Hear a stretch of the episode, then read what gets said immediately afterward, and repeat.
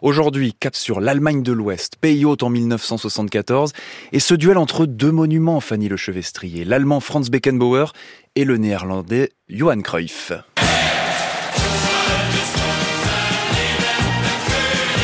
Alors bien sûr, à ce petit jeu, Franz Beckenbauer, étincelant libéraux et capitaine de l'équipe d'Allemagne, impliqué jusque dans l'hymne officiel que vous venez d'entendre et qui a offert à son pays la deuxième Coupe du Monde de son histoire, avait tout pour devenir le héros de ce mondial. Et pourtant, celui qui a été élu meilleur joueur de la compétition, c'est bien l'un des finalistes malheureux, le seul perdant d'un mondial dont tout le monde se souvient encore, le mythique numéro 14 des Pays-Bas.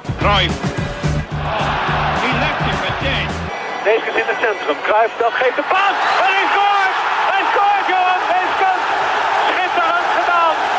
Met de punt van de schoen. Een hele kromme voorzet van Cruijff. Johan Cruyff, ses cheveux longs, son buste droit et ses accélérations insaisissables qui électrisent les stades aussi vite qu'il met les défenses dans le vent. À chaque geste, l'impression qu'il réinvente le football, comme cet incroyable tour sur lui-même face à la Suède.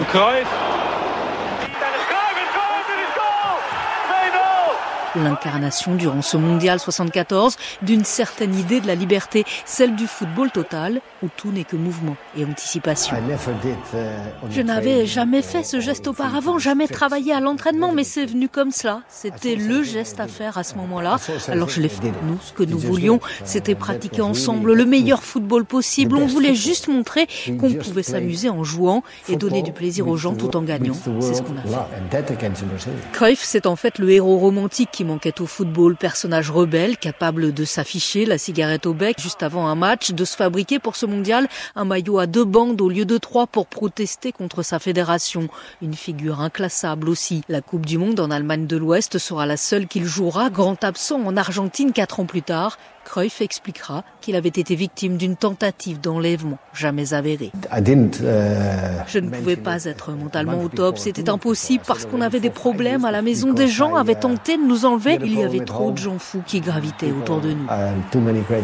C'est aussi cela, la légende du Hollandais volant, mais jusqu'au bout restera le football en héritage. À sa mort en 2016, la une superbe du journal L'équipe résumait tout. Il était le jeu, un jeu qui anime encore aujourd'hui le football international. Le néerlandais Johan Cruyff, portrait signé Fanny Lechevestrier.